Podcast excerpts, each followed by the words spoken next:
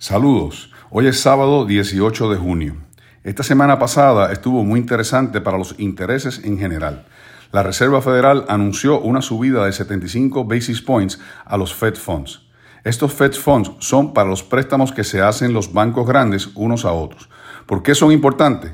Porque estos ayudan a los bancos comerciales cumplir con los requisitos de reserva diaria. Esta reserva es la cantidad de dinero que se le requiere a los bancos mantener en la Reserva Federal correspondiente a su región. Estos requisitos son basados en el volumen de los depósitos de sus clientes. Existen 12 bancos de la Reserva Federal. Estos se encuentran en diferentes regiones.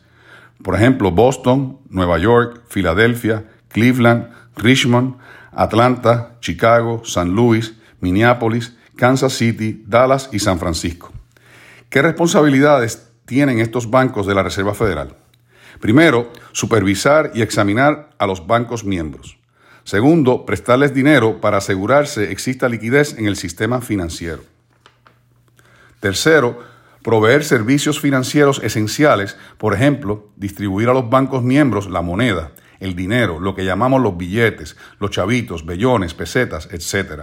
Son responsables también del check clearing o procesar los cheques, operar la transferencia de fondos FedWire y Automated Clearing House, lo que se conoce como sistema de ACH.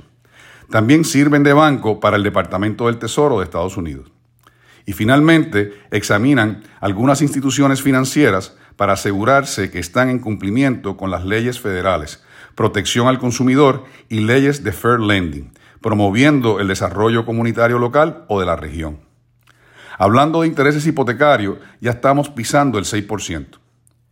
Ya deben haber visto que el Treasury de 10 años cerró el viernes 17 de junio en 3.23 si lo vienes siguiendo, te habrás dado cuenta que bajó entre jueves y viernes de casi 3.50 a 3.23. ¿Por qué bajó si los Fed Funds subieron 75 basis points o 0.75?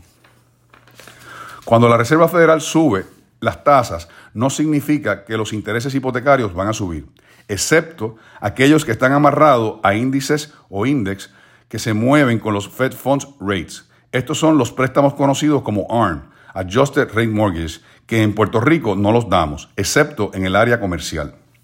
El mercado de bonos sí influye en las tasas hipotecarias, pero este mercado reacciona con anticipación. Los mercados reaccionan más por lo que la Reserva Federal y los presidentes de sus 12 bancos mencionados antes dicen que por lo que hacen.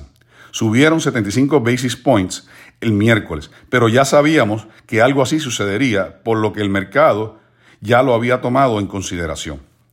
Si la nota del Tesoro a 10 años baja como hizo el jueves y viernes, es posible que los precios mejoren si se mantiene este, este rendimiento en esa dirección hacia abajo. ¿A qué precios me refiero? A los precios que recibimos al vender los préstamos en el mercado secundario. Los préstamos Government, FHA, VA y USDA Rural se colocan en pools o grupos de acuerdo al interés de estos y así se venden a inversionistas la Government National Mortgage Association, o conocida como Ginnie Mae, es una corporación del gobierno federal dentro de HUD, Housing and Urban Development. Su misión es expandir los fondos para hipotecas que están aseguradas o garantizadas por otras agencias federales, como dije antes, FHA, VA y RURA.